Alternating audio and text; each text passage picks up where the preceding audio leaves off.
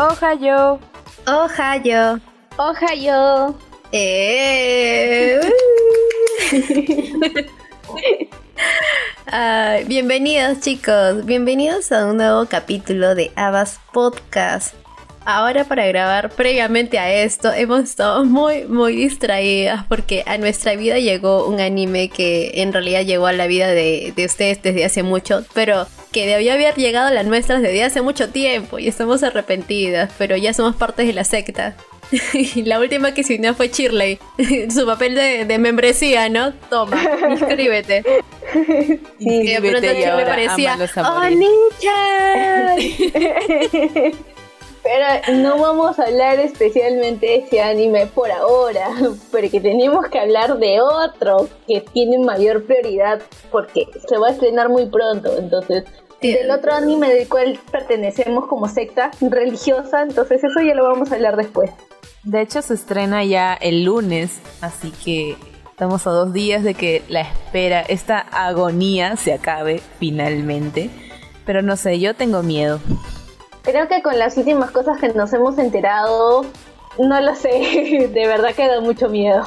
Bueno, antes de continuar, hay que tener en claro que por si acaso este no es un capítulo de recomendación por género, sino que este es un spoiler time. Y bueno, como ya lo habrán visto en el título del capítulo del podcast en Spotify o en la plataforma en que lo estén escuchando, este es un spoiler time de Shingeki no Kyojin. Entonces hoy día vamos a estar llenos, llenos, llenos de información con respecto a la adaptación anime y en un siguiente programa vamos a darle lo que es el spoiler time de el manga. Así que estén súper atentos porque ya hemos hecho nuestra tarea. Creo que vivíamos en la ignorancia cuando grabamos las primeras impresiones con el tráiler porque solamente conocíamos lo que era la adaptación anime, pero ahora que ya tenemos la información así en nuestras manos calientitas y nada más, ya, ya podemos darle un spoiler time como se debe. Y sí, ya falta muy poquito para el estreno de esta última temporada y estoy con la piel chinita. Es que es otro feeling verte el tráiler de la temporada cuando ya te leíste el manga. Bueno, sí, hablando de eso, pues cuando grabamos lo que fue el spoiler time, quien estaba al día empezando y una vez más liderando trío de cabezas otaku era Jocelyn, que Jocelyn justo ella, ella se vio ya, se había visto el teaser con el manga avanzado y estando al día y pues ella entendió bastante las referencias y las cosas que estaban pasando y nos recomendó a nosotras una vez de que estemos al día en el manga, poder vernos nuevamente el teaser para poder encontrarle sentido. Y sí, vaya que sí, que tiene un montón de sentido. Y hubo un momento en el cual ella nos dijo que había un gran spoiler. Entonces ya cuando vi el teaser dije, oh sí, tiene razón. Hay un gran spoiler ahí metido en el teaser. Pero eso lo vamos a ver más adelante porque como dijo Toña, ahorita vamos a hablar esencialmente de todo lo que hemos visto en el anime. Ahora sí ya de manera más detallada por temporadas y ya no haciendo un resumen general como lo hemos venido haciendo en programas anteriores. Claro que también eso no quiere decir de que solamente nos vamos a enfocar en la adaptación anime, o sea, si es que creemos que hay una información que estuvo en el manga y no estuvo en la adaptación anime, también lo vamos a mencionar, como para poder darles este spoiler time mucho más sustancioso.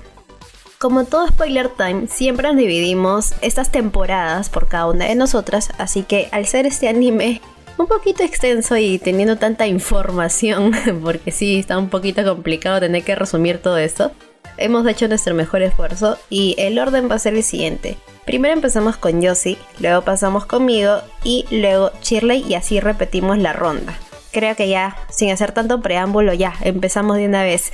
Yo sí, ya, mira, antes de empezar con Shigeki no Kyojin, solo aclarar de que si bien los capítulos de podcast se están publicando una semana sí y una semana no, debido a la premura de que tenemos ya casi el primer capítulo de la cuarta temporada encima, la siguiente semana van a tener capítulo, así que esperen esta segunda parte para la siguiente semana. Así que ya, ahora sí vamos con Shingeki no Kyojin. El mundo conoció por primera vez esta historia hace más de 7 años, en abril de 2013. Al menos de manera audiovisual, porque ya el manga lo teníamos desde septiembre del 2009, o sea, hace más de una década y una ni enterada que existía esta maravilla por ahí. Volviendo a lo que es el tema del anime, este también fue el debut del maravilloso estudio WIT, al que siempre le estoy echando flores en el podcast porque me encanta su trabajo, en colaboración con Production IG, y tuvo a Tetsuro Araki en el cargo de director. ¿Quién es este señor? Pues nada más nada menos que el señor que hizo que comer una papa frita y hacer la tarea sea la cosa más jodidamente épica del mundo. Dices el director de Dead Note lo cual explica por qué el resultado fue tan maravilloso y por qué tuvo el impacto que tuvo en su momento y por el que se le considera ahora uno de los clásicos modernos del anime, al menos de nuestra parte. Ya con esa pequeña introducción podemos entrar de lleno a la historia que empezó con este glorioso título que cobrará sentido muchísimos capítulos más adelante, que es A ti dentro de 2000 años y resulta curioso verlo en retrospectiva, ya que toda la info que tenemos ahora es abrumante. Es el detalle que llevamos más de Shingeki no Kyojin. ¿Cómo es que te sacan una información de hace 200 capítulos y te dicen, ja, esto era por esto? Y me vuela la cabeza.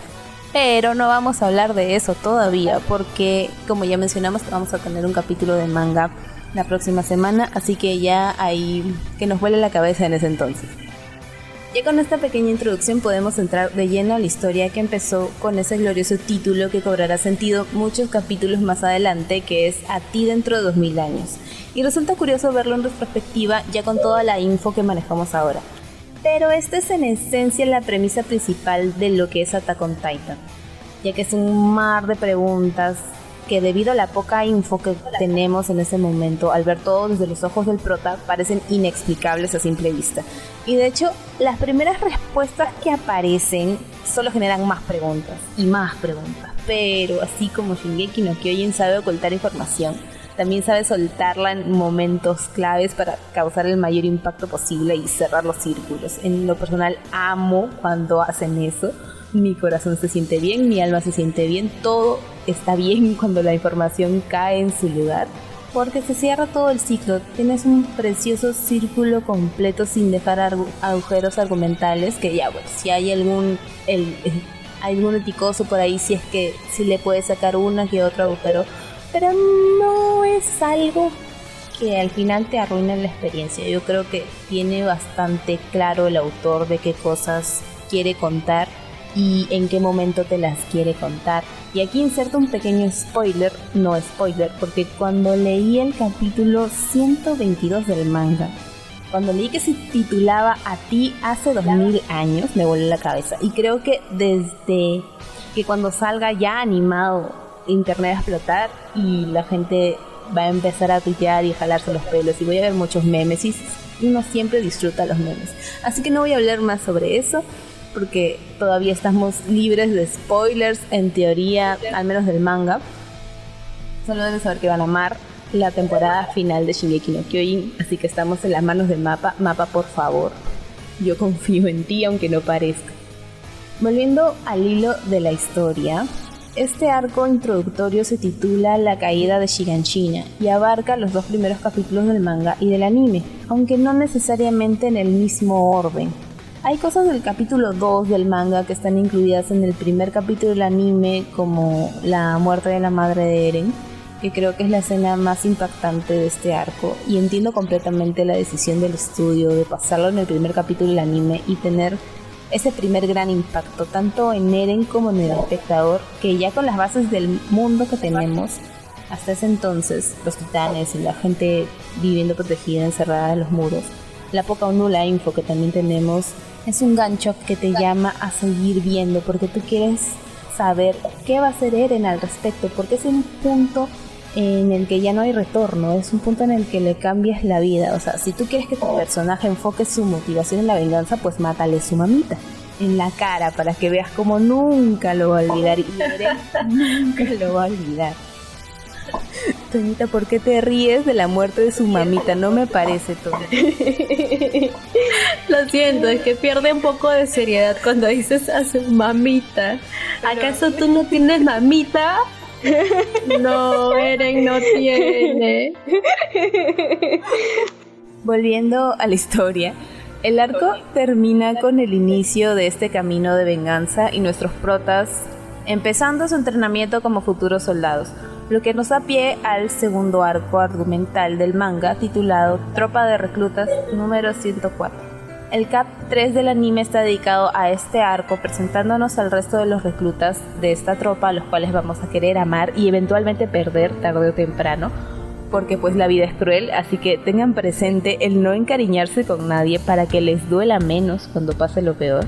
Al menos que sea el cucaracho, que no sé cuántas veces lleva muriéndose y no se termina de morir. Y no voy a decir quién es el cucaracho, probablemente lo entiendan, pero probablemente en el siguiente capítulo mencionaré quién es el cucaracho. retomando la historia, tenemos también este tutorial de cómo se usa el equipo de maniobras tridimensionales y cómo es que de alguna forma la humanidad ha empezado desde hace ya un tiempo a tratar de averiguar qué es lo que hay más allá de las murallas, cómo poder pasar a los titanes. Quizás no de un tema de, de parte de la exploración y de la curiosidad humana, sino más apegado al tema de supervivencia pero ya no están solo esperando a que se los coman. Ya están buscando cómo pelear y ahí es cuando te explican el tema del ejército, la policía militar, la legión de reconocimiento, etcétera, etcétera, etcétera. Y claro está, este arco slash capítulo también tiene la mítica escena de la chica patata que nunca nadie la va a olvidar, porque aquí en nuestros corazones por siempre, chica patata, te queremos. Oye, es lo máximo y me encanta. Adoro a Sasha. Oh, Sasha. No, no tenemos que hablar todavía de esa parte. lágrima se puede considerar spoiler, así que pues. Ya, a ver. Y aquí una vez más, el anime vuelve a cambiar el orden de los factores y adapta los capítulos del 15 al 18 del manga para traernos un cuarto episodio que podamos entender de manera cronológica, se podría decir, a diferencia del manga. De hecho, ya aquí empiezan a agarrar cachitos de información de diferentes capítulos del manga que mencionarlo sería tirarnos la, hora completa y no vamos a avanzar. Y tenemos mucho de qué hablar, así que hay que avanzar. En fin, como highlights tenemos lo que va a dar pie al siguiente arco, que es la graduación de la tropa del 104 y la reaparición del titán colosal, esta vez para crear una brecha en el muro Rose y repetir la historia, iniciando así el arco de la batalla de Trost que abarca desde el capítulo 5 al 13 de la primera temporada, also la primera mitad con el maravilloso opening de Guren no Yunya. Parte importante del playlist de nuestro reencuentro cuando grabemos juntas otra vez, al menos eso espero. Y a ver, mm, hay muchísimo que comentar con este arco. Así que voy a tratar de ser bastante breve en lo que hay que decir aquí. A ver. Torusto no Tatakai se ubica cronológicamente tres años después de que Eren, Armin y Mikasa se convirtieran en cadetes. Y de hecho están recién graduados y esta vendría a ser su primera batalla real con titanes. ¿Y saben qué pasa? Pues se comen a Eren. Se comen al prota en tu cara al final del capítulo. O sea, no me imagino lo que ha de haber sido el ver esto en emisión sin tener ningún tipo de spoiler del manga al respecto agradezco mucho el no haber pasado por esa angustia, porque no sé cómo hubiera sobrevivido. Ya con Eren fuera del juego por un rato, nos enfocamos en mi casa, en todo su background, su pasado y lo OP que está mi casa, porque de verdad. Ya después nos explican un poco más el por qué los Ackerman son tan fuertes. Pero en ese momento tú solo estás deslumbrado de lo maravillosa y la genia que es. A mí me encanta mi casa, la quiero mucho. Tengo una figurita por ahí de mi casa, de hecho, en mi librero. Gracias por tanto, Mikas. Perdón por tan poco, perdón por cómo te va a tratar la última temporada. Una vez más, lágrimas de spoiler. Y hablando un poco de los otros protagonistas, cosas pasan con la Legión y Mikasa se topa con un titán que está atacando a los de su misma especie. Ya con eso estábamos bastante, mm, al menos para los que sacan rápido las cosas en las películas como me puede pasar a mí, en algunas situaciones. Ya es bastante sospechoso que haya un titán con los ojitos de Eren matando a otros titanes, ya. Insertas tu cara de sorprendida y te pones a pensar, ¡Ah! ¿y ese titán quién será? No es la primera vez que veo a un protagonista convirtiéndose en lo que odia para matar a lo que odia. Pero igual estás ahí y lo disfrutas porque sí. Pero lo que rescato mucho de esa parte es que mi casa dijo que fue como ver la furia de la humanidad encarnada en un titán y luego de eso es que finalmente se ve cómo va apareciendo una minúscula oportunidad de tener esta batalla como ganada para la humanidad finalmente, porque hasta ese momento lo único que han podido hacer ellos es intentar no morir. O sea, nunca han tenido la fuerza de la organización o deseo, por así decir, de pelear enfrentarse a ellos buscando una victoria. Ellos simplemente estaban ahí, seguros en sus muros, tratando de no morir. Pero ya con este titán y más con lo que dice mi casa, te da un adelanto a lo que se viene un poco más tarde.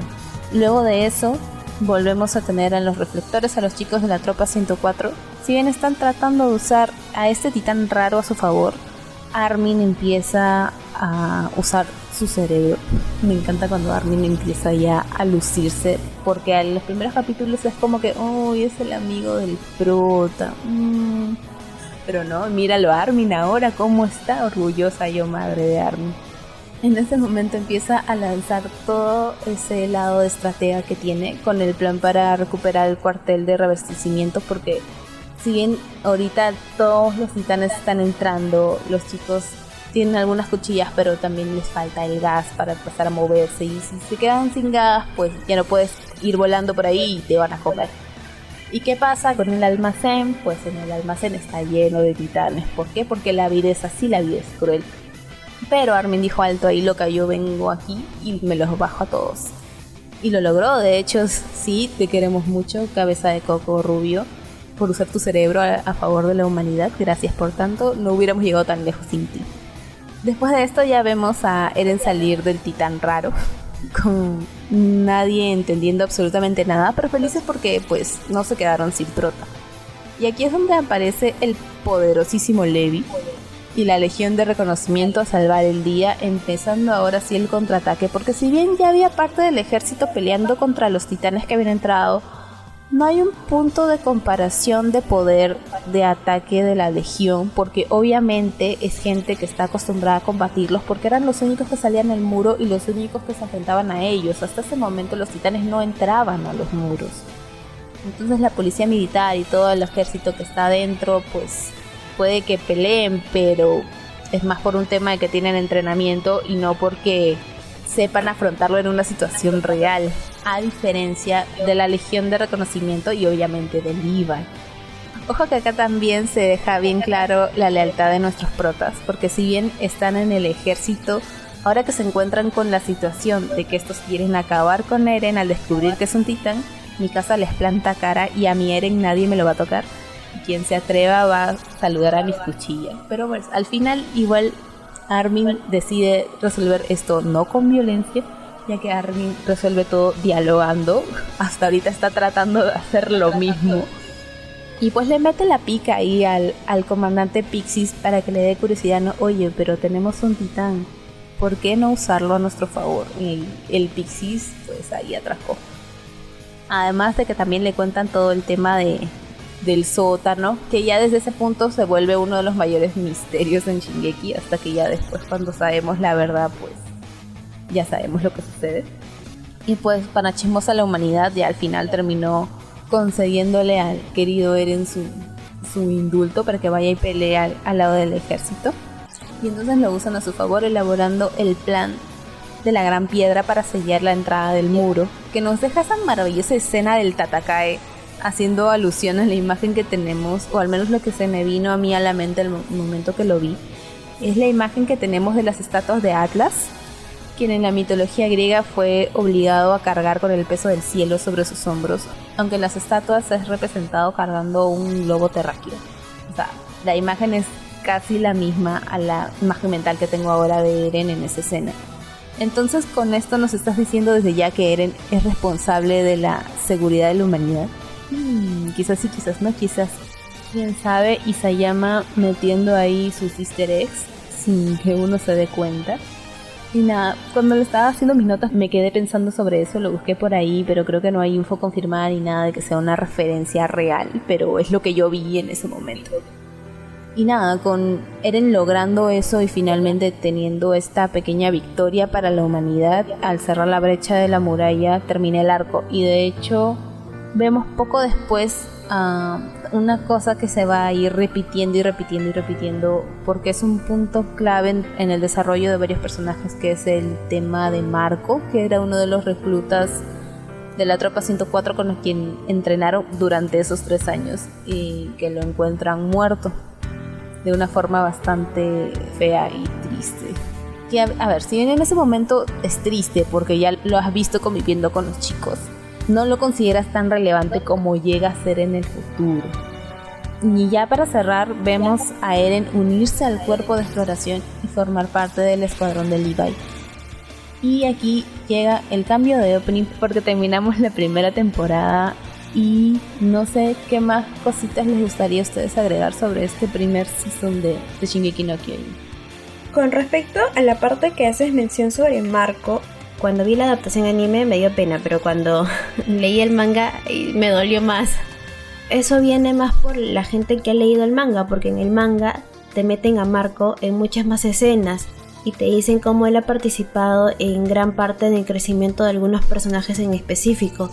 A ver, por mi parte, hablando ya otra cosa aparte de la muerte de Marco, yo no tenía mucho conocimiento de Shingeki y pues cuando comencé a verlo lo vi con cero expectativa hasta justamente en la parte de la muerte de la mamá de, de Eren que fue una de las escenas que más me ha impactado entre toda la serie, entre todo lo que he visto, incluyendo el manga, de lo que he leído. Creo que es una de estas escenas que de por sí son típicas de cualquier shonen, pero igual de todas maneras la forma cruda en la cual te lo presentan es realmente bastante chocante y más que todo sabiendo de que Eren era un chiquito, era un, un niñito que no sabía absolutamente nada de la vida, entonces de verdad que te choca al momento de verlo. Bueno, aparte de eso, cuando ya fue terminando esta temporada, algo que me impactó mucho y lo que realmente me causó como que un poco de sorpresa, porque yo tenía entendido de que los titanes en general eran los enemigos de todo este grupo de personas. Obviamente nosotros cuando comenzamos a ver Shingeki no Kyojin tenemos un conocimiento muy limitado de lo que está pasando, porque solamente somos justamente parte de la muralla, porque creemos que solamente hay gente y cosas dentro de la muralla y creemos que todo el mundo se desarrolla acá.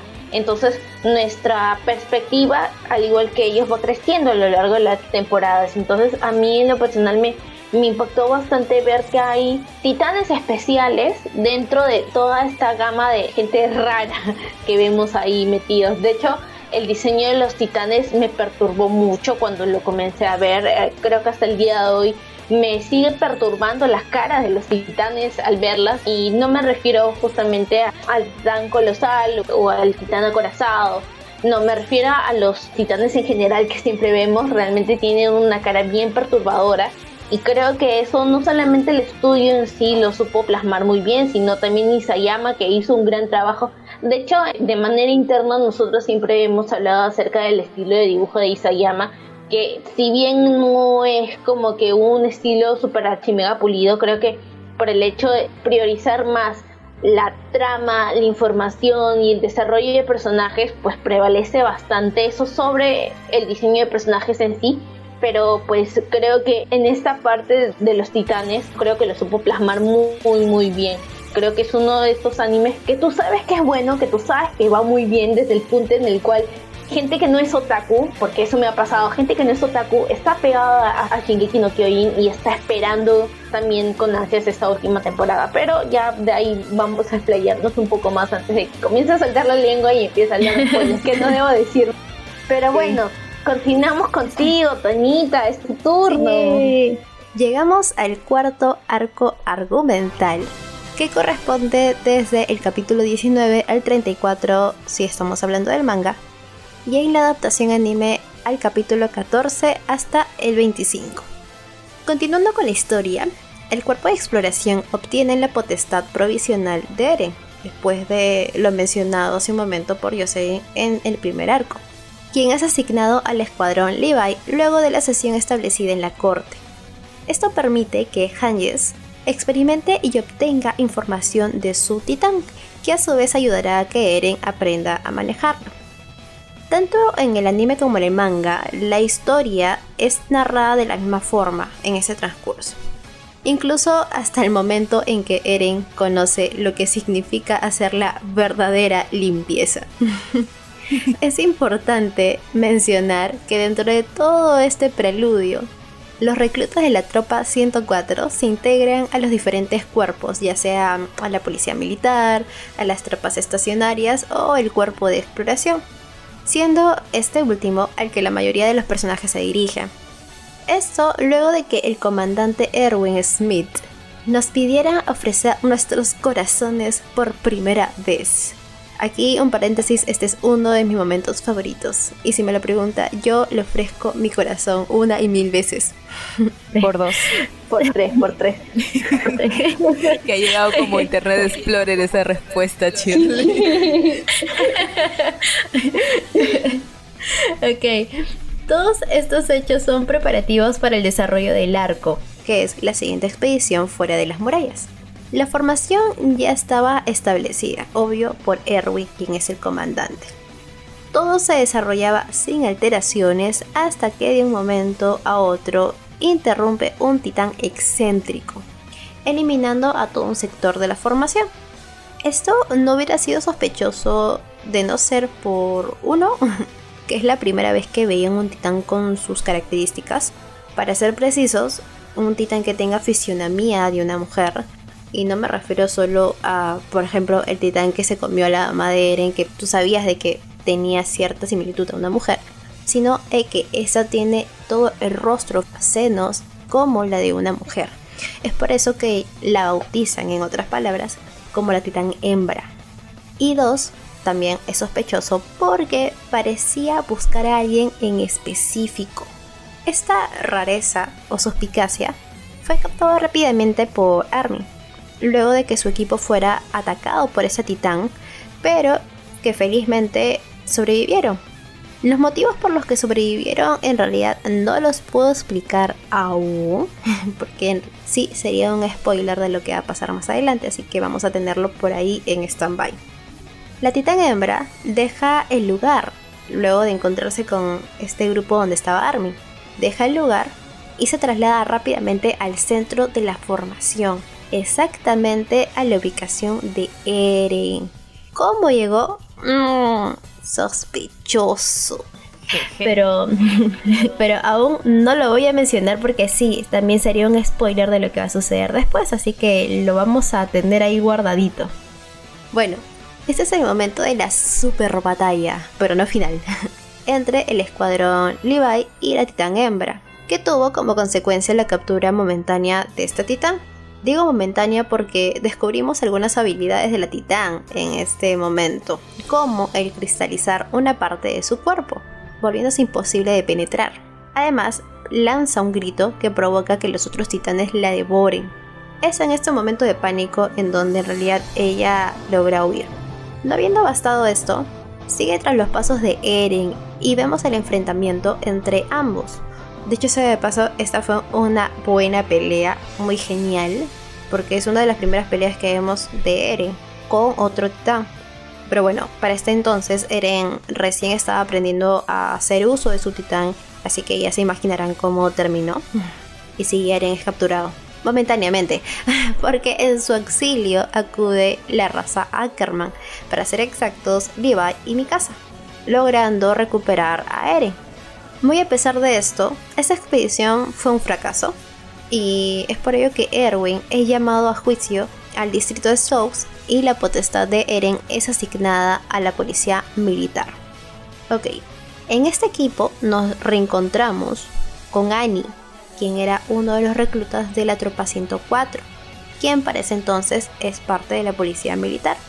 A Annie, para hacer un paréntesis, no la veíamos desde la separación del escuadrón de reclutas y también no la veíamos desde la inspección de equipos tridimensionales, hecho también importante de mencionar, porque hubo una inspección de equipos tridimensionales luego de que dos titanes que eran parte de un experimento de Han Sam murieran. Y eso fue una pérdida como si Han Sang hubiera perdido a sus hijos. Entonces, luego de esto empezaron a expansionar todos los equipos tridimensionales. Retornando a la línea del tiempo, Armin le pide ayuda a Annie con el fin de que Eren escape, ya que Annie es parte de la policía militar, le dice, oye Annie, hazte una, pues ayúdame, vamos a llevar a Eren por otro lado, que nadie nos siga y necesitamos hacer que Eren escape. Ya Annie habiendo aceptado ayudarles, se dirigen tanto Armin, Annie, Eren y Mikasa por una ruta segura, entre comillas, y vacía, eso sí, vacía, también entre comillas. En esta parte de la ruta llegan a un túnel subterráneo. Es en este momento donde sí inicia la super batalla final del arco. Porque descubrimos que la titán hembra es nada más ni nada menos que Annie. Y aparte, todo esto de que vamos a ayudar a escapar a Eren y demás, no es nada más que una trampa para descubrir la verdadera identidad de Annie. ¿Por qué? Porque Armin ya sospechaba de Annie y no se había quedado callado. Todas estas sospechas las compartió con Erwin, Levi y su equipo. Y es por ello que se acercaron a Annie con mentiras para separarla de la policía militar. Lastimosamente, Annie tuvo el presentimiento de que algo raro estaba sucediendo y antes de ingresar al subterráneo es cuando decide transformarse en titán ahí es cuando inicia un nuevo enfrentamiento entre el cuerpo de exploración Eren y Annie, pero esta vez dentro de un distrito, es decir, a vista y paciencia de todos los civiles. Como ya nos imaginamos, los muertos fueron muchísimos, pero finalmente se logró la captura de la titán hembra. Mm, de manera exitosa, en parte sí y en parte no. Sí porque pudieron extraerla del cuerpo del titán y no porque se cristalizó a sí misma, lo que haría imposible interrogarla. Finalmente, cerramos esta temporada con un gran impacto, que es la revelación del rostro de un titán en el interior de las estructuras de la muralla. Aquí lo extraño es de que este descubrimiento no fue sorpresa para el pastor Nick. Otros hechos que acompañaron a este cierre de temporada en el anime fue la suspensión del juicio del comandante Erwin y la custodia de Annie concedida al cuerpo de exploración. Sin embargo, si consideramos el manga, el cierre incluye el ataque dentro de la muralla Rose. Claro, no podemos ignorar esta parte de la historia porque también es el inicio de lo que vendría en una siguiente temporada. Y a manera resumida, para dejarlo ahí chiquito y a terminar, es que los reclutas de la tropa 104 fueron puestos en vigilancia luego de que Armin compartiera sus sospechas sobre Annie y su teoría sobre un cómplice dentro de la expedición. Es en este lugar donde separan a los reclutas, que es donde escuchan las pisadas de numerosos titanes que se dirigen hacia ellos, lo que supondría que la muralla Rose ha sido penetrada. Y así termina este arco. Con un hype tremendo de que mm, se vienen una horda de titanes. Y así. Vamos a morir. y bueno, ¿cuáles son sus momentos favoritos, chicas? Yo ya fui ahí mencionando una de mis partes favoritas, como la de ofrezcan sus corazones Mira, a mí me gustó un montón la mecha de titanes, porque hasta ese momento habíamos visto solo a Eren peleando con titanes pequeños, titanes que no tienen pues ningún tipo de razonamiento, como es el que se le ve al titán femenino. Entonces ya acá tienes esa mecha que se ve tan bacana y que la animaron tan bien y que te deja con esa pica al final de que ya vencieron a Annie, pero la huevona se cristalizó y hasta cuando la volvamos a ver en este capítulo no lo sabremos. Pero creo que todos esos capítulos para cerrar ese arco fueron geniales. Yo todavía los recuerdo. También me gusta el hecho de que, bueno, hasta lo he visto después ya con otros ojos. Cuando Annie está atrás de Armin y toda la gente. Es como que ya sabes, es que tú en el fondo ya sabes que es Annie, pero tienes una pequeña esperanza de que quizás no, porque hasta ese momento tienes este grupo de chicos que han convivido y, han sido felices por tres años. Bueno, no felices porque nadie es feliz en ese anime, pero han convivido como camaradas por tres años y que ahora te digan, no, ¿sabes qué? Este es el Among Us y ahí tienes un infiltrado aquí. para que después te vengas a enterar de los que nos enteramos después más bien, justo en esta última pelea de titanes, bueno, no sé si haya sido por traductor o una frase dicha en el mismo anime, porque justo leyendo ese arco en el manga, hay una frase que se dice en voz en off cuando estos dos están peleando, que es para Eren diciendo de que yo voy a destruir el mundo. Entonces, yo creo que esa es una frase que pasa muy desapercibida pero creo que ya poco más capítulos muy muy muy muy muy muy adelante y creo que justamente porque está demasiado atrás no le prestas atención pero ya uno que está al día en el manga entonces dices no puede ser no puede ser nos han metido un spoiler pero brutal en este pequeño momento pero hablando de momentos favoritos, el mío también viene a ser el discurso de Erwin. De hecho, una parte de esta frasecita también está dicha en el opening. Creo que me encanta que toda esta frase sea como que el emblema o el himno de justamente este escuadrón para poder darle valor a las personas en tener que ir a luchar, porque de hecho van a llegar momentos en los cuales nadie va a querer ir y pues Erwin se va con todo y pues atrincheradísimo para ir a meterse y mecharse con los otros. Pero bueno, no vamos a hablar ya más de esto, vamos a pasar ya a la temporada 2, que justamente me toca hablarlo a mí, no sé si tengan algo más que agregar antes de comenzar a hablar de esta pequeña parte. Ofrezcamos nuestros corazones. bueno, en esta parte vamos a hablar de los tomos del manga entre los capítulos 35 hasta el 50. Como dijo Toña, ya empezamos a ver un posible ataque acerca de, la muralla Rose, pero este inicio coincide tanto en el anime como en el manga con la aparición del titán bestia, uno de los nuevos titanes importantes que va, eh, que va a desarrollarse en esta trama y que justamente el momento de verlo por primera vez nos causa un gran impacto. No por ser un titán, sino por tener unas características físicas totalmente diferentes al igual que lo tuvo el titán hembra cuando apareció en su momento. Este titán bestia está cubierto de pelos, cosa que no pasa con los otros titanes si bien tanto el titán de ataque como el titán hembra tienen cabello por ser personas, redundando, este titán está cubierto de pelos. Y no solamente eso, sino también tiene esta libertad de darle órdenes a los otros titanes como si fueran sus súbditos y tiene esta potestad de hablar.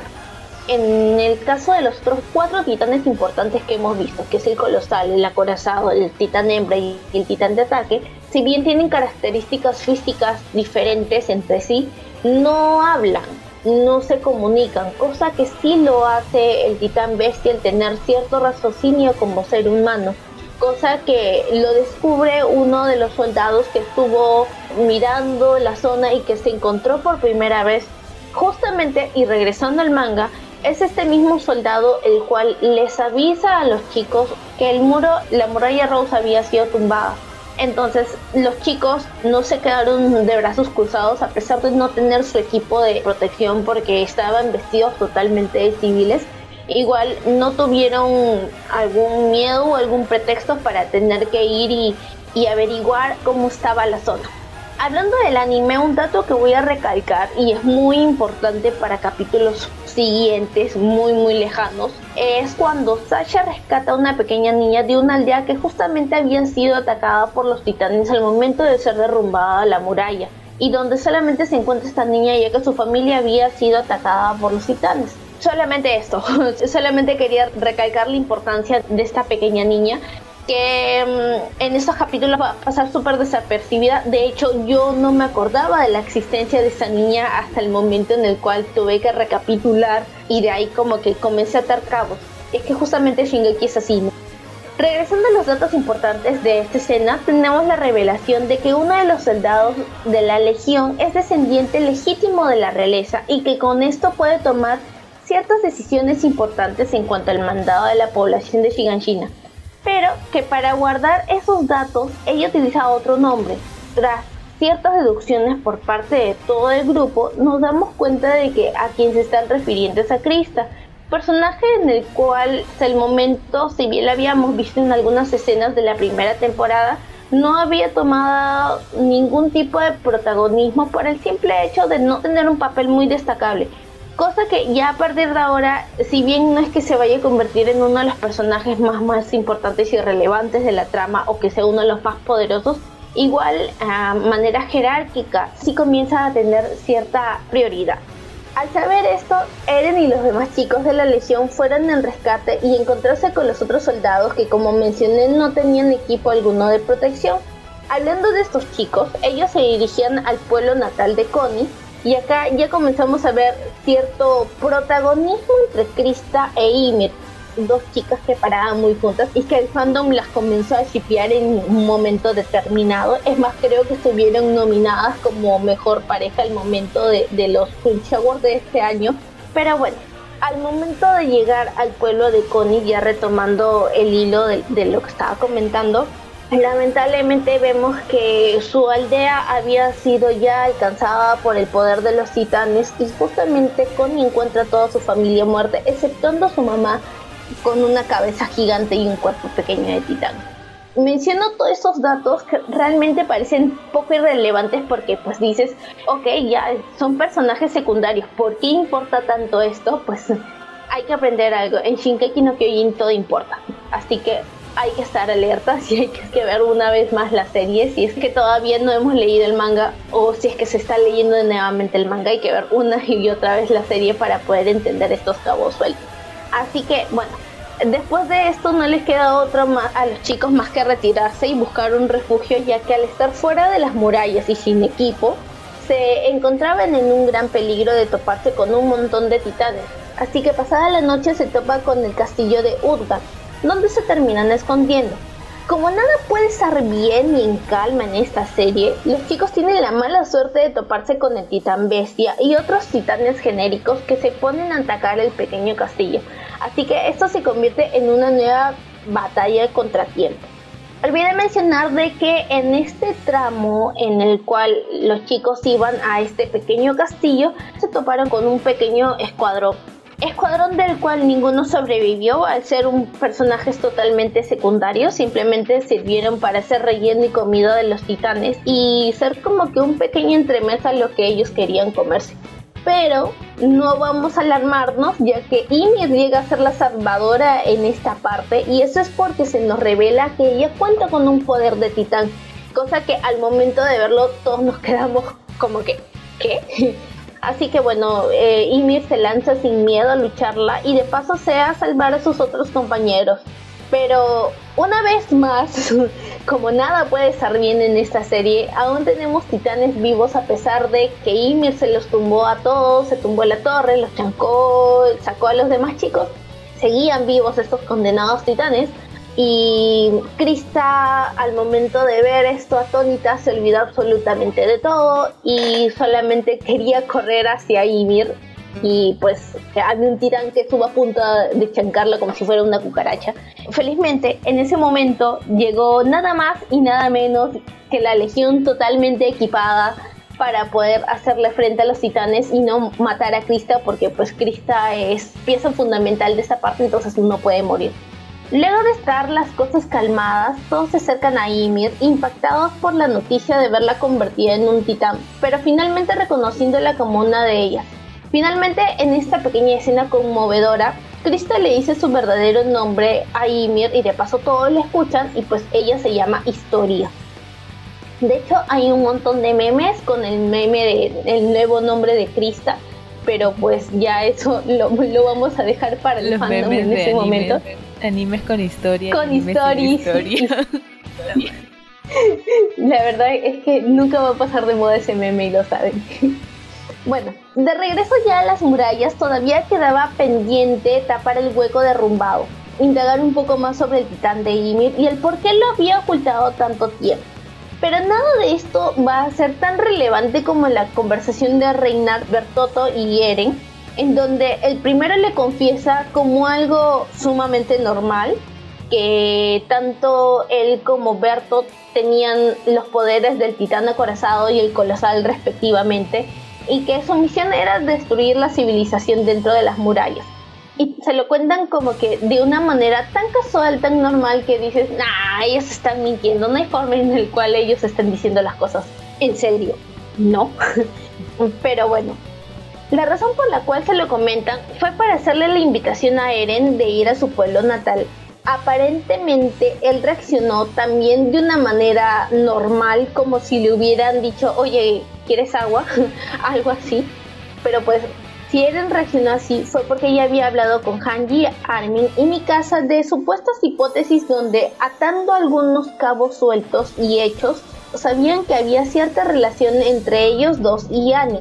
Así que Eren, intentando creer que fue un error, quiso creer que todo era una mala broma, pero pues como nada a las buenas funciona, mi casa fue a meterle un chavetazo a Reina, ocasionando la furia de estos y convirtiéndose en lo que habían dicho. Obviamente Eren también se llegó a convertir en titán para poder darle pelea, pero pues no pudo hacer mucho porque el poder del titán acorazado sumó bastante sin contar de que el poder del titán colosal también fue otro plus para esta pequeña batalla en la cual ambos terminaron venciendo, llevándose así a Eren y a Ymir para poder lograr los objetivos que ellos ya habían comentado desde el principio. Rato después ya nos encontramos a un Eren y una Ymir mancos y abatidos sin ningún plan de por medio y siendo prisioneros de Reiner y Bertolt en la cual ellos tuvieron una conversación con varios nudos y puntos sin resolver. Y decide pasarse al lado de, ellos dos simplemente para poder salvar historia, dejando solo a Eren. Ya al momento de caer la noche, estos cuatro deciden moverse sin contar que la legión estaba totalmente cerca para el rescate. Lastimosamente las cosas una vez más no salen como esperaban y pasa que Ymir termina llevándose historia. No contento con esto, Isayama nos mete una horda de titanes directito a estos cinco, así que nuevamente tenemos al jefazo Erwin para el Shinzo Wo Sasageyo y meterle la presión a todos para luchar hasta el final. No tanto por historia, sino más que todo por Eren y su titán de ataque.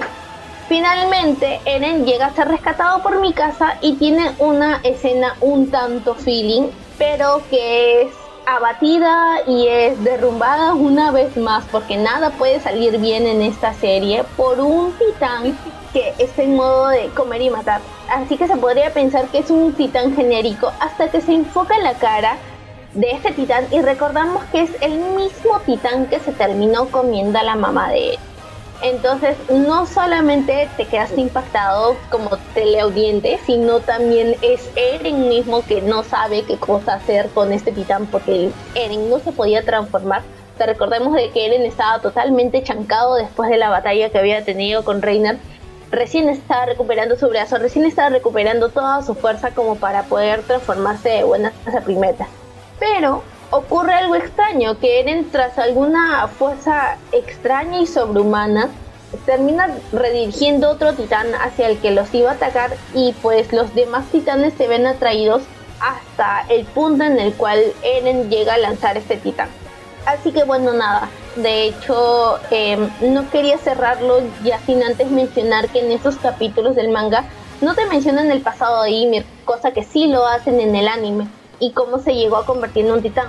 Hablando ya solamente de la versión del anime, la vemos a ella como una marleyana. De hecho, todavía no conocemos el concepto de marleyano. Ya es desde acá, desde este punto donde ya el campo de, visión de Shinkeki no Kyojin comienza a crecer un poco más.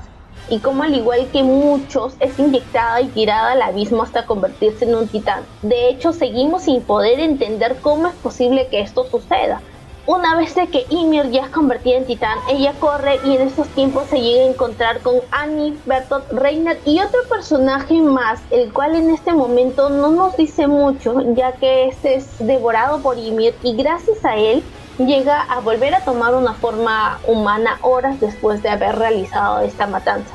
Ya con el pasar de los capítulos comenzaremos a recordar algunas escenas de justamente lo que he conversado ahora y no solamente esta parte, sino también lo que las chicas acaban de comentar y una vez más vamos a poder atar cabos sueltos.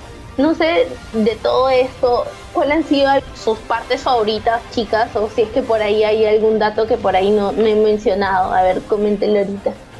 Mira, mi parte favorita fue verlo en emisión porque la primera temporada me la perdí, salió hace muchos años y recién agarré el hilo cuando estaba por estrenarse la segunda.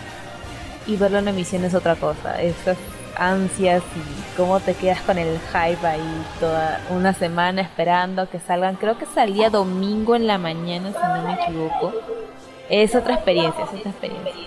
Pucha, es que hay mucha información en esta segunda temporada. Aparte que el opening es un temazo.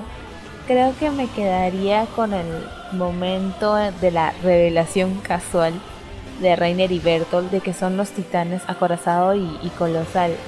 Y me quedaría en específico con el soundtrack. Todavía tengo en mi cabeza bien clara la canción que suena de fondo cuando ellos se transforman. Y el grito de Eren al final de ese capítulo y de esa escena, porque el capítulo se le dio la gana de terminar ahí como para llorar una semana entera para ver la pelea, que les grita traidores, si no me equivoco. Ah, qué buen momento, qué buen momento. Y de ahí, claro, cuando ya este, sale Erwin también gritando que entre en sus corazones, justo pasa un titán y le muerde el brazo, pero ahí sigue bien luchón diciendo avancen soldados. Y ya, piel chinita por Erwin, gracias por tanto, Taicho. Y, ah, también la escena de la bufanda, la de, te la voy a poner las veces que quieras. Oh, oh, oh, oh. Sí, en realidad esa escena me pareció feeling y yo dije, oye, pero bueno, pero no son familia del todo, o sea, son como que, eh, bueno, No mi casa ha sido, no son familia. O sea, yo cuando era una pequeña joven inocente en toda la ignorancia de Shingeki no Kyojin, pues yo dije, oh, mira, los puedo comenzar a shipear. Y pues ya muchos capítulos adelante te das cuenta de que no los puedes shipear. Pero pues en ese momento la bufanda, esta mi casa toda sonrojada, esa carita de Eren, un lindo caballerito diciéndole eh, la frase que acabas de mencionar. No le sé, fue una buena atmósfera hasta que llegó el titán y pues ya se cagó en todo. Así que pues no hay romanticismo en esta serie, así que creo que eso fue la cuota, la cuota que pudo cumplir en todas las temporadas había así por haber. Aunque de hecho hay una escena también media romanticona, todavía no vamos a comentar, Ah, pero sí, por ahí hay una, hay una bien, bien, bien caleta por ahí. Pero ya más adelante. Mi parte favorita sin duda fue también aquel momento donde le pone la chalinita y ella estaba ahí con el corazón en la mano de, oh, va, a surgir algo. ah". Está con la emoción, pues, ¿no? Porque son dos jóvenes que han crecido juntos y pues mi lado romántico diría de que sí sería bonito que algo surja. Pero en parte también me gusta que no lo hayan hecho así. Que no se haya formado una pareja, porque no necesariamente porque haya dos personajes que han pasado durante mucho tiempo de sus vidas conviviendo, vaya a surgir algo. O sea, siento que no es obligatorio.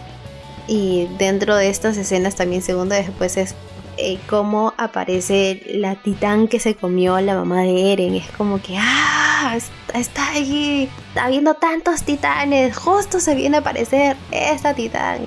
Las casualidades de la vida. Para no hacerla tan larga, también creo que ya podríamos pasar al, al siguiente arco y continuar con los spoilers. Bueno, ya que hemos terminado esta segunda parte, vamos contigo, Josie, a hablar ya de esta tercera temporada que hemos tenido el año pasado y con lo que nos dejó con todo un hype tremendo para ya dar pase a, a esto último que se viene. Bueno, y ahora suena Red Swan de fondo y entramos de lleno al arco de la insurrección. Que este Eh, Creo que no hay muchas personas felices con el arco de la insurrección, pero ya eso lo veremos. no, pero Lo explicaremos en no es felicidad, es emoción. la única unidad de persona emocionada por el arco de la insurrección. A ver, pero ya explicaremos el por qué. A ver, este arco abarca los capítulos del 38 al 48 del anime que adaptan los capítulos del 51 al 70 del manga. Lo que recuerdo más de este arco es el meme de mucho texto, porque el eje central de esta parte de la historia es el conflicto político dentro de las murallas, después de los eventos de la segunda temporada, lo que deja un poco a la acción y las super peleas en segundo plano. De hecho, hubieron muchas quejas y por eso le decía a Toñita que ella era la única feliz con el arco de la insurrección. Porque hubo muchas quejas con esta temporada, que porque era aburrida, que porque le faltaba acción, que porque dejan tantos cabos sueltos, etcétera, etcétera, etcétera. Pero por otro lado también hubieron quejas que por qué fue tan corta, porque si bien la tercera temporada tiene más de 20 capítulos, esta es considerada solo hasta la mitad, o sea, fue la tercera temporada parte 1 y tercera temporada parte 2, y el arco de la insurrección solo abarca la primera parte de esta temporada, así que solo fueron 10 capítulos, aunque este es uno de los arcos más largos en el manga. Pero aquí es donde entró a tallar la magia de Wit, que junto a la supervisión de Isayama hicieron como que una reedición del material que tenían en el manga porque incluso el mismo Isayama dijo que no estaba tan satisfecho con su obra final, al menos en este arco. Y leyéndolo también se te hace un poco tedioso porque creo que es el, el arco en el que más hablan, o al menos tienen conversaciones un poco más extensas porque te explican muchas cosas. Aunque con toda esta reedición, igual al final lo que tuvimos en la televisión fue la esencia del arco en sí. Solo que con un mejor ritmo para que también sea un poco más rentable considerando que es un anime que se tiene que ver semanalmente. Y el que te mantenga el ritmo que tiene el manga creo que lo hubiera jugado bastante en contra. De hecho las ventas del manga también bajaron cuando salió el arco de la insurrección porque no tenías esos reales cliffhangers que estamos teniendo ahorita con el manga. Entonces la gente como que se empezaba a desconectar, dejaba un par de capítulos y ya después los agarraba, no agarraba el ritmo. Entonces hubo todo un tema con este arco. Yo lo considero bueno, o sea, no está tan bueno como los anteriores, pero no es malo porque sirve como un buen arco de transición para lo que te viene después Creo que es un gran preámbulo para lo que vemos en el regreso a Shiganshina. Y ya sabrán en su momento cuando hablemos de este árbol. Ajá. Ya, ahora regresando a este. En cuanto a la trama, arrancamos con Eren e Historia siendo perseguidos por la policía militar y la Legión de Reconocimiento tratando de resguardarlos. Con un plan que implicaba hacer pasar a Armin por Historia, lo cual parece un meme pero fue realidad. Y básicamente sí, se parecen bastante. Y nos dio también una escena un poco perturbadora de, un viejo tocando de manera extraña a Armin, pero eso voy a tratar de sacarlo de mi cabeza. Porque recordarlo me hace sentir extraña. Pero el plan resultó siendo extrañamente efectivo. Y todo iba según lo acordado hasta que aparece Kenny, quién es Kenny, una de las pocas personas dentro de todo este manga slash anime que le puede parar la mecha a Levi.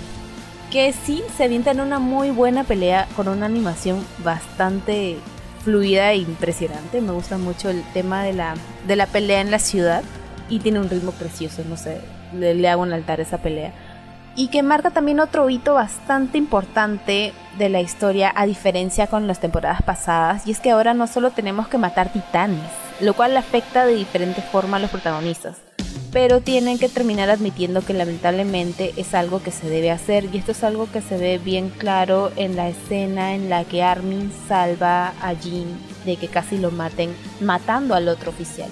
Y es como, has entrenado tanto tiempo para matar titanes, sabes usar estas armas para matar titanes, pero ahora las tienes que usar contra la propia humanidad.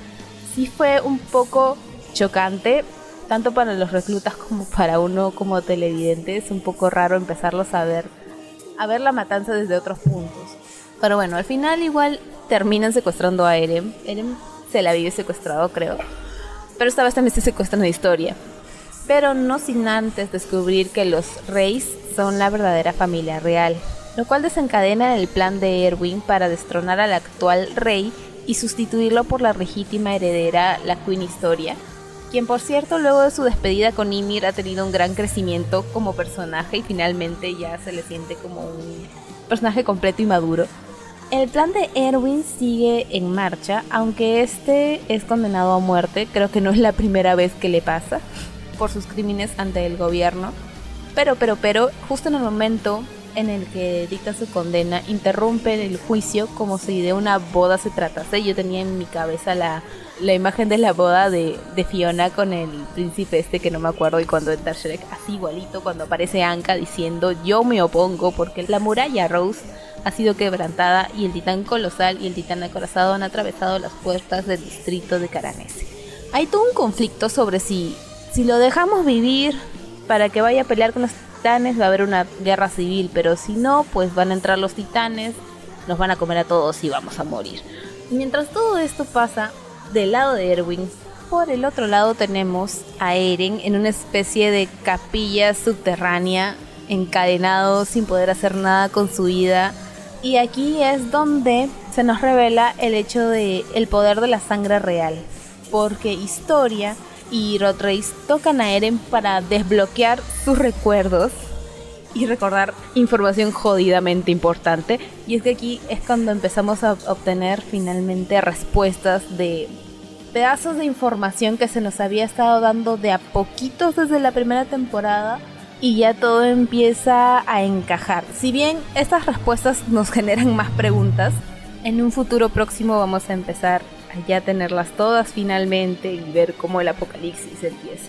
Y es que aquí empezamos a tener respuestas de cómo Eren consiguió el poder del titán de ataque, que fue básicamente porque se comió a su papá quien tenía ese poder y also Grisha también tenía el poder del titán fundador porque se comió a Frida Reis. ¿Quién es Frida Reis? La hermana, bueno, la media hermana de historia que había heredado este poder que era único y exclusivo de la familia real. Por eso los reyes lo pasaban de generación en generación y ahora era el turno de historia para que al comerse a Eren pueda recuperar este poder en su linaje. Pero no estamos hablando de la misma historia de la Season 1, que solo quería cumplir con su buena imagen. A esta historia ya todo le vale verga, la verdad. Gracias a la promesa que le hizo Ymir y por eso es que se revela a su padre y decide ayudar a Eren, aunque Eren en realidad no quería ser ayudado. Eren ya estaba en un punto de que ya mátame, ya mejor mátame, cómeme, no me importa vivir. Y está ahí todo lloriqueando y, Eren, historia igual le, le, vale pito y es como que ya vámonos, deja llorar y la vamos una vez. Y en ese momento es que llega la llega toda la legión, no sin antes tener su pelea y su mecha ultraviolenta con la gente de Kenny, que si no me equivoco hay algunas escenas por ahí que son agregadas del anime, supongo que también para subirle un poco al ritmo de acción y que sea un poquito más llamativo el producto final. Igual no se me hace que haya encajado mal en lo que estábamos contando. Pero el momento de que ya los chicos van a llevarse a Eren finalmente, Rod Rey se transforma en titán. ¿Por qué? Él tenía unas jeringas con el suero de titán con el que planeaba transformar Historia para que se coma Eren.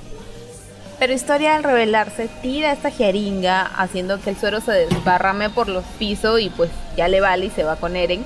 Pero lo que hace Rod Race es lamerlo del piso y ahí es donde se comienza a transformar en una especie de titán colosal mal formado porque el titán no se puede ni siquiera parar, pero sí puede avanzar. Y como la humanidad es la más salada de toda la trama, el titán de Rodrace se va justo hacia las murallas a destruir todo. Esto nos lleva al último tramo de esta temporada, donde la gente dentro de las murallas ve cómo es Historia quien le da la estocada final a este titán que amenazaba con acabar con ellos, y la reconoce como su reina sin dudarlo. Por otro lado tenemos a Kenny, quien moribundo le habla a Levi sobre su pasado y vemos a un Levi chiquitito todo desnutrido al lado del cadáver de su mamá, lo cual me dio mucha penita. Yo chato, no te merecías eso, chato. en fin, ya vemos un poco, nos enteramos de que Kenny en realidad es su tío. Y sentimentalismos aparte, aquí conseguimos un ítem muy importante que tendrá relevancia en el próximo arco, que es la jeringa con el suero titán que Kenny le robó a Rod Race y que esta vez se las deja a Levi. Ya sin guerra civil, el ambiente más calmado y el gobierno de su lado finalmente deciden no esperar a un siguiente ataque tranquilos, sino ir a por un siguiente paso, que es recuperar el muro María y ver de una maldita vez que hay dentro del sótano de Eren. Acá tenemos también info importante porque vemos el pasado de Grisha desde los ojos de Shadis, quien fue quien lo encontró en primera instancia y a quien le bajó a la novia por si acaso. por cierto, Shadis pudo haber sido el papá de Eren, pero no, la vida es así. Ya con toda esta info estamos ready para el retorno a Shiganshina y el que yo considero uno de los mejores y más importantes arcos de todo Shingeki no Kyojin. Gracias por esa magnífica temporada. No sé, antes de empezar de hablar de, de esa gran, gran temporada, no sé qué impresiones tienen ustedes sobre este arco de la insurrección. Un poco largo, pero creo que bastante necesario. Mira, yo voy a explicar por qué es que me emocioné. es que o sea, yo entiendo que este arco no es wow, porque sí, pues mucho texto, pero en realidad es porque sé lo que va a pasar después, entonces este es un buen preámbulo de lo que va a venir y es como que yo ya estoy calentando motores porque digo, no, no, ya se viene, ya se viene y es por eso, o sea, por eso me, me emociono y además porque van colocando bien las piezas para que se dé lo que va a seguir en el arco. Por ejemplo, lo que es la coronación de historia, de historia, incluso hasta cómo asciende este hombre al que mataron a su papá. Sí, de los comerciantes, ajá, cómo asciende él a ser la cabeza de todo el comercio dentro de las murallas. Esas cositas, esas piecitas, siento que dentro de todo lo que te están dando información que a veces te puede aburrir un poco, esas piezas encajan bien. Y pues lo que se viene va a ser muchísimo mejor, así que por esa parte me emociono. De hecho, yo creo que esta parte es la típica teoría versus práctica porque nos meten un montón de texto, pero, o sea, yo creo que a la persona que no es paciente le va a aburrir. Porque yo creo que justamente esta parte lenta, por así decirlo, y toda la parte histórica, histórica de historia, ya, toda esta parte histórica, ¿Qué? toda esta parte histórica es importante, es clave para todo el desarrollo de Shingeki no Kyojin, no solamente para esta temporada, sino para los próximos acontecimientos que vienen ya para la cuarta temporada. Y yo creo que para los que estamos al día en el manga, sabemos exactamente lo que estamos hablando. Entonces, sí me pareció chévere la manera en cómo, por lo menos, historia ha estado creciendo a nivel protagónico. De hecho, no es uno de los personajes principales, pero igual de todas maneras esta manera en cómo ella se hizo ganar la aprobación del pueblo fue, fue clave, fue totalmente clave para todo porque asumo de que por el hecho de ser una, una chica de familia y de alta alcurnia entre comillas y todo eso pues como que no era muy tomada en serio. Y creo que eh, desde la primera temporada nosotros lo veíamos así como un personaje totalmente relleno y secundario y eso es lo bueno, ¿no? Eso es lo bueno también de Shinkeki no Kyojin porque te da unos giros inesperados, te hace crecer a los personajes de una manera tan rara, ya sea para bien o sea para mal, y terminas topándote con cosas que no te lo imaginas, la verdad. Así que bueno, nada, ya de ahí las otras cosas que vienen. De hecho, Wit, como dijo yo, sí hace un excelente trabajo visual en cuanto a producción. Es chévere, es demasiado alucinante. Y bueno, nada, eso es con respecto por ahora, con la parte teórica que hemos visto de toda esta temporada. Bueno, entonces, cerrando esta primera parte de la tercera temporada, pasamos a la segunda parte de la tercera temporada, que esta sí viene con mucho más acción. Este es el arco del retorno a Shingashina, que vendría a ser dentro de la adaptación anime del capítulo 49 al 59, mientras que en la adaptación del manga fue del capítulo 71 al capítulo 90. Como bien dice el nombre, este es el arco en donde regresamos a la ciudad donde todo inició. Aquí hay diferencias con respecto al inicio del arco, tanto en el anime como en el manga. Primero, vamos a enfocarnos en el manga. El capítulo inicia con el encuentro entre Kate Shadis y Eren, que es lo que mencionó hace un momento Jocelyn. Bueno, en la adaptación anime te agregaron eso al finalizar esa primera parte, pero aquí, si nos estamos enfocando en el manga, esto recién te lo cuentan en este margen de capítulos. Bueno, en esta parte, como también lo había dicho yo, sí, simplemente para recordar, este encuentro permitió saber la historia de Grisha Jagger desde el punto de vista de Shadis. Posteriormente, sin obtener la información por la que habían acudido, el cuerpo de exploración se prepara para la primera expedición que tendrá como objetivo cerrar las puertas de Shingashina y descubrir los secretos del sótano de la casa de Eren. Parte de estos preparativos comprende la orden de Erwin, el de emplear el suero titán tras capturar a Beltor o a Reiner. Recordemos que este suero de titán lo conseguimos gracias al tío de Levi, a Kenny. Es en este punto donde la segunda parte en el anime comienza, con el inicio de las operaciones. En adaptación anime vemos cómo se van acercando a las murallas, es decir, previo a esto ya hubo entrenamiento, pasaron los días, y tomaron todos los preparativos y ya estamos camino a Shingashina, ya estamos viendo la muralla muy cerca. Ok, ya habiéndose ubicado en sus posiciones todo el equipo, Armin se percata de que hay restos de un reciente campamento, lo que lo alerta sobre la presencia de Reiner, Berto y también alguien más. Tras avisar sobre esto a Erwin, Reiner es descubierto escondido dentro de la muralla e inicia un ataque para capturar a Eren. Aquí estoy tratando de resumirlo lo mejor posible porque hay bastante información. Mientras que el enfrentamiento se desarrolla, numerosos destellos aparecen dentro de las murallas. Y en instantes se avista un ejército de titanes liderados por el titán Bestia. Eso solo quiere decir una cosa. El enemigo también tenía un plan porque sí, Armin pudo predecir de que había más de dos personas, es decir, tres personas que han tenido un campamento es porque dentro de estas tres personas sí estaba Reiner, estaba Bertolt y Seke, quien es el titán bestia. Habiendo pasado largos minutos y Reiner siendo inhabilitado por Eren y el equipo de exploración, se oye el grito de este, de Reiner, lo que sirvió de señal para el siguiente paso del enemigo, lanzar por los cielos a Bertolt gracias al titán de carga, porque sí, también nos acompaña el titán de carga. Es así como se desarrolla la batalla en ambos campos. Por un lado tenemos a Erwin liderando a los soldados que se unieron a la misión, quienes son amenazados y devorados por los titanes comunes.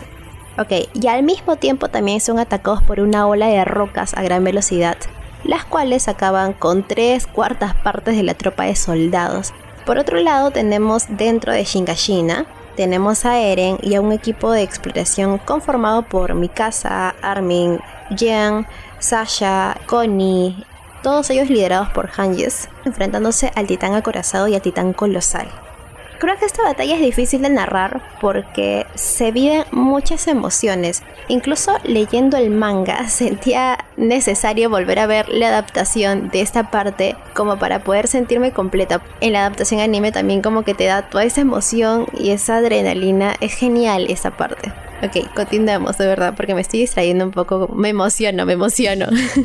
Retornando a la historia y pasando a un momento cumbre, es la orden de Erwin hacia los soldados sobrevivientes, quienes al reconocer que morirían ese mismo momento, desistieron de batallar hasta oír las palabras de su comandante, que fue ofrecer sus corazones por última vez. Yo creo que esta parte de capítulo es muy muy importante porque sin ese sacrificio, esa valentía y desistir de sus sueños, no se hubiera podido cumplir lo que va a suceder después.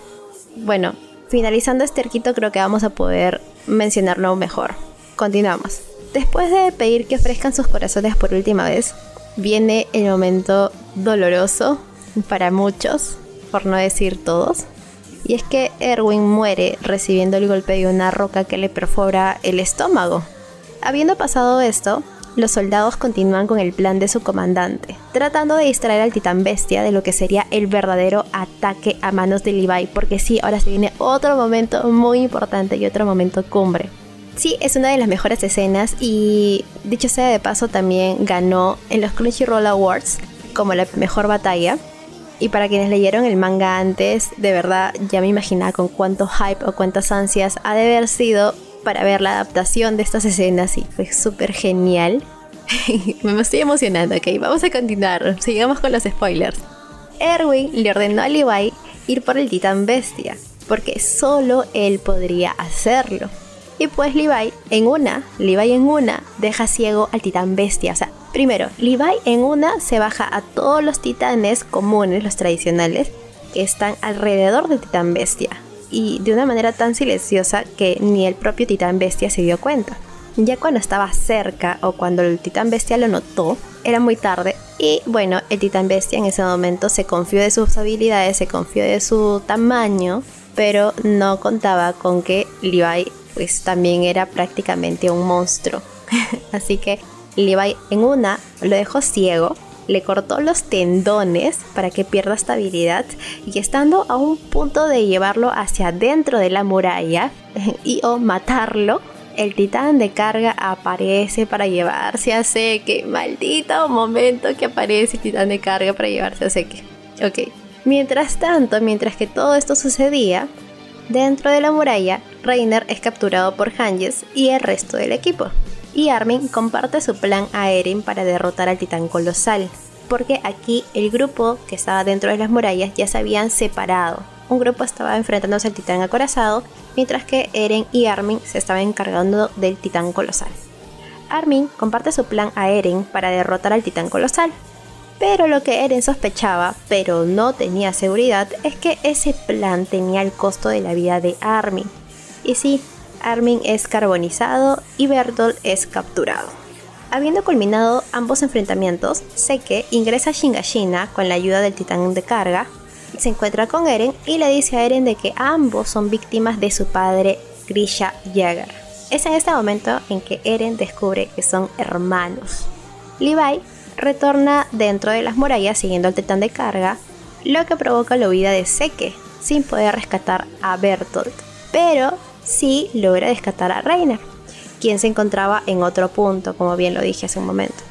Eren, inmediatamente al ver que Armin aún seguía con vida, pide a Levi que emplee el suero de titán en Armin para que así devore a Bertolt y logre salvarse.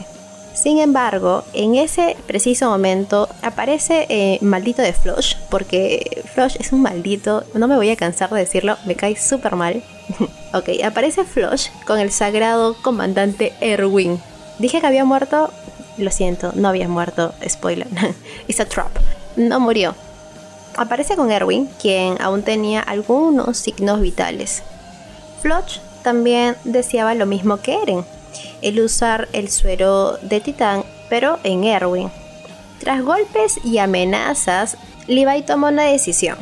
Minutos después, vemos cómo nace un joven titán con cabellera corta, rubia, quien segundos antes era Armin, porque sí, aplicó el suero en Armin.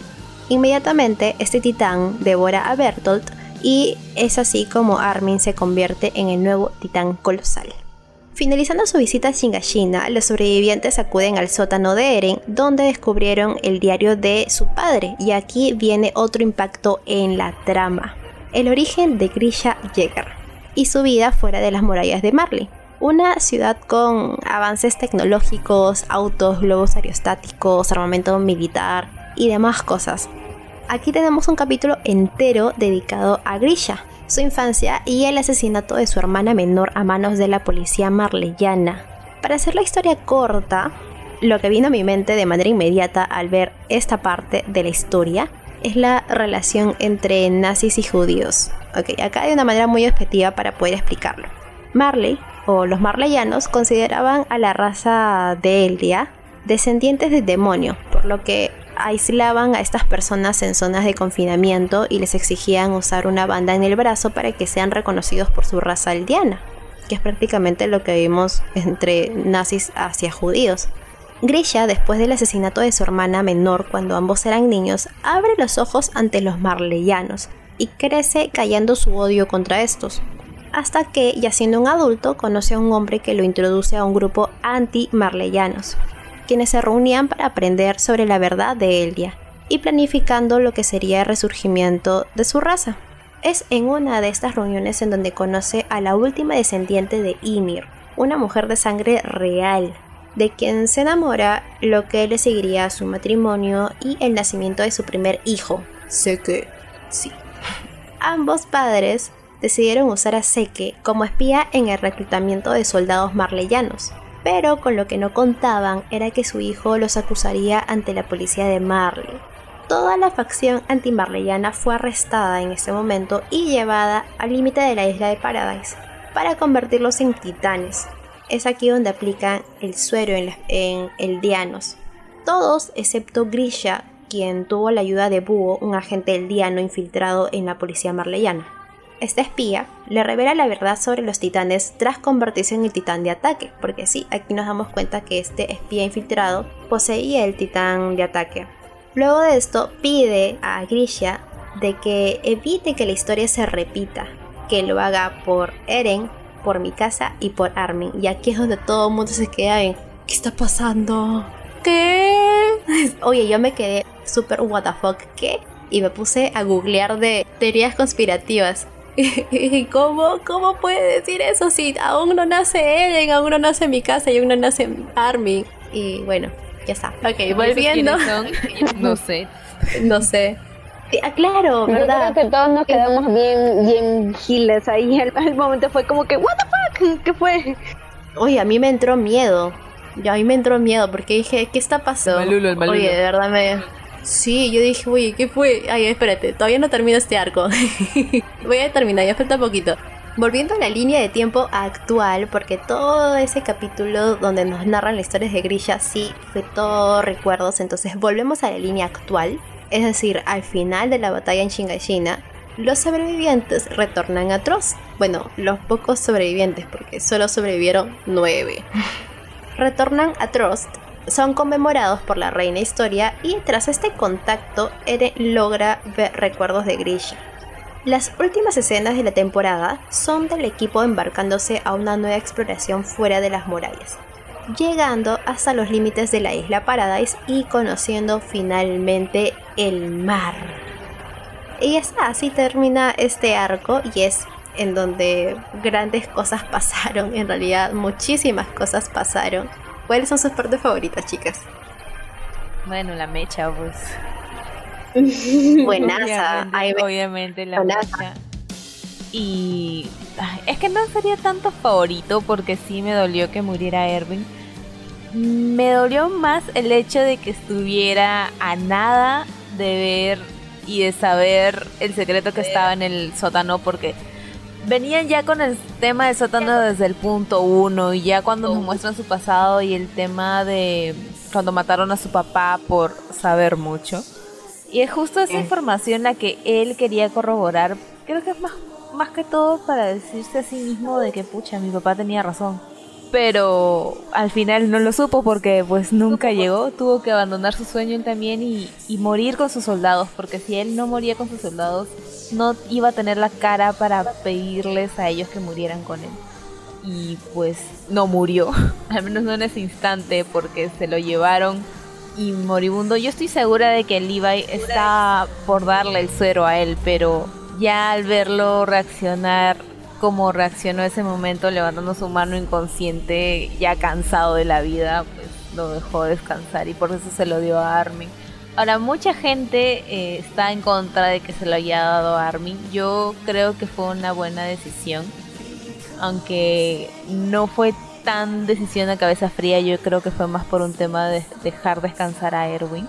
Pero hay mucha gente que le pone mucho hate a Armin. Por favor, dejen a Armin vivir. Está haciendo las cosas bien, Armin. No me lo juzguen así a cabecita de coco. Y de ahí, pues, es, que, pasan tantas cosas en, en este arco. Ya con la puerta abierta de lo que es Marley y lo que hay más allá de las murallas, ya es un mar de información que te va a caer en cualquier momento. Y es eso justo lo que vamos a ver en la cuarta temporada. Pues. Sí, justo hablando del tema de la batalla entre el titán Bessia y Levi, yo me acuerdo que el año pasado también teníamos a la par, yo sé que no tiene nada que ver, eh, y es algo que siempre lo menciono porque realmente es digno de mencionar, es al final de Juego de Tronos, justo los dos estaban casi a la par, y me acuerdo que ese mismo día habíamos tenido un capítulo muy, muy, muy flojo de Juego de Tronos, y en la par también teníamos la batalla entre el Titan Bestia y Levi y se lo llevó pero de encuentro. Entonces creo que ha sido la primera vez en que un anime le gana a una serie que también estaba en, emisión. O sea, son las dos cosas a la par.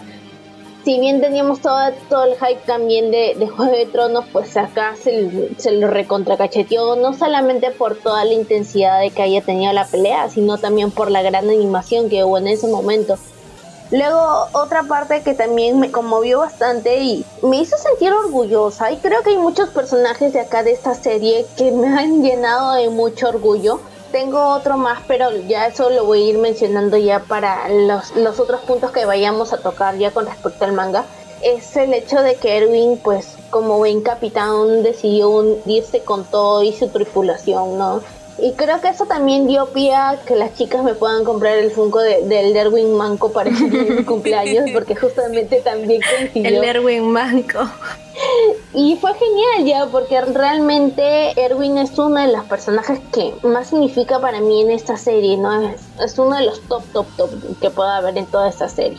Así que bueno, eso, esos son con respecto a mis comentarios de esta última temporada. Ahora, ya de hecho mencionar de que se viene una cuarta temporada ya está de más hacerlo con expectativa porque ya solamente estamos a horas nomás comenzar a ver este pequeño último arco de muerte y destrucción. De hecho, no voy a andar mucho en el tema por el hecho de que en nuestro IGTV y en nuestro YouTube tenemos justamente un video especial eh, de primeras reacciones e impresiones con respecto al último tráiler o teaser que salió el, a principios de año, eh, en la cual realmente no sabíamos cómo reaccionar, cómo, cómo meternos toda esa emoción a nuestra cabeza, porque aún me acuerdo yo salí mandando mensaje a las 8 7, 8 de la mañana diciendo salió el, el trailer de Shingeki no Kyojin. De camino al trabajo. Y pues, sí. Entonces, bueno, ahora, hay unos puntos muy importantes que han salido ahora último en estas pocas semanas que han pasado y que son los siguientes. Para recordar, Netflix no va a pasar Shingeki no Kyojin acá en Latinoamérica. Justo estuvo circulando una noticia diciendo de que sí, Netflix se va a acaparar, va a chapar esa última temporada y que la va a pasar en simultáneo. Sí, sí lo va a hacer, pero solamente va a ir para Estados Unidos y Japón. Latinoamérica no juega una vez más. Una vez más, sáquenme de Latinoamérica, por favor. De ahí, otra cosa que realmente ha estado circulando y lo que realmente me ha tenido muy preocupada es que esta última temporada solamente va a contar con 16 capítulos. Ahora, no está 100% confirmada, pero esas son cosas que han estado circulando. Entonces, preocupa bastante porque lo que viene a continuación es un montón de información y no solamente información, son cosas que van a pasar. Entonces, que te lo vayan a meter en 16 capítulos de una sola temporada, porque pues parece que no la van a dividir en dos como lo han hecho en la tercera temporada o en otras temporadas que han venido trabajando, solamente lo van a encerrar en 16 capítulos. Entonces, para nosotras que estamos al día con toda la, la trama es muy poquito, o sea, es como que intentar meter no sé, algo en un frasquito chiquitito, o sea, es demasiada información para que lo metas en un frasquito chiquito y tienes que hacer el resumen del resumen. Creo que no se merece un final así. Hemos visto un buen material, un buen desarrollo de trama y de personajes como para que te puedan terminar de una manera tan floja y tan básica, por así decirlo. Porque esta serie ne- necesita terminar a lo grande. Ya para solamente comentar de algunos personajes que vamos a ver ahora, pues sí tenemos entradas de nuevos personajes, no solamente en cuanto a tropas marleyanas, sino también tenemos la entrada de los otros titanes que corresponden a la lista de los nueve titanes principales que tenemos en todo el desarrollo de la trama. Así que nada, solamente ya estamos esperando con todas las ansias y con toda la información fresca para ver qué es lo que se nos va a venir ahora y pues a verlo con la lupita bien puesta en el ojo detalle detalle para ver qué mapa no meta la pata porque pues ha venido haciendo las cosas bien, hay que ser sinceros. Pero pues ahora viene la prueba final, la prueba de fuego para ver qué también puede realizar una última temporada que sí todo el mundo la estaba chancando. Y nada, a cruzar los dedos para ver qué nos espera el, el lunes. Y nada, yo estoy muy nerviosa, la verdad. Yo tengo demasiada ansiedad y solamente para hacer una mención de cuando hablamos de se había estrenado el teaser y todos estábamos como que ay se estrenó y yo sí justo escribí al grupo pues no y otros ay la emoción quiero recordar que ese mismo día nos escribieron también al DM de Instagram, también lo estaban compartiendo con nosotras y también nos estaban diciendo lo que les había parecido del, del teaser. Y fue genial ese momento porque es como que nosotros estábamos con todo el hype y la emoción, pero obvio no somos las únicas y que hay otras personas que también lo quieran compartir con nosotros. Eso me pareció súper genial porque ahí es donde ya estamos formando una comunidad. Y así cuando pase algo así, escríbanos, escríbanos nomás. Escríbanos más, nos ponen felices. Estamos aquí solo por eso. Sí. Y también para decirles de que la otra semana vamos a estar sacando podcast también. Espero que sí. Espero de todo corazón que sí. Vas a ver que sí, vas a ver que sí. Viendo un todo el tramo de historia que nos falta en el manga hasta donde ha sido publicado. Creo que ya volumen 33 más o menos. Ya salió la portada, hay cositas que comentar ahí también, pero ya lo comentaremos la próxima semana. Así que después de mucho tiempo van a tener capítulos seguidos del podcast. Espero que lleguemos bien. Crean en nosotros. Listo, entonces ya habiendo cerrado con esta adaptación anime y hablando un poquito de lo que ha sido el alcance de lo que va a venir con esta última temporada, ya cerramos este spoiler time. Y ustedes que todavía no han leído el manga y quieren saber qué es lo que pasa en este material, entonces ya saben de que la próxima semana les traemos un segundo spoiler time y eso es todo, ya cerramos este capítulo súper emocionante, contando las horas, falta muy poquito, ¡ah, qué emoción! no se olviden de que nos pueden escuchar a través de Spotify, Evox, Apple Podcast, Google Podcast y Anchor. Y ahora sí, seguirnos por nuestras redes por donde nos pueden escribir. Escríbanos. Escríbanos en nuestro Instagram donde estamos como arroba abas.podcast. En Twitter como arroba abaspodcast. Facebook también, Facebook slash abaspodcast. Y también pueden encontrarnos en YouTube como Abas Podcast, donde pueden dejar ahí comentarios en los videos y se los estaremos respondiendo. Bueno, entonces eso sería todo. Ya nos estamos encontrando en una próxima semana con un nuevo spoiler time. Sayonara. Sayonara. Sayonara.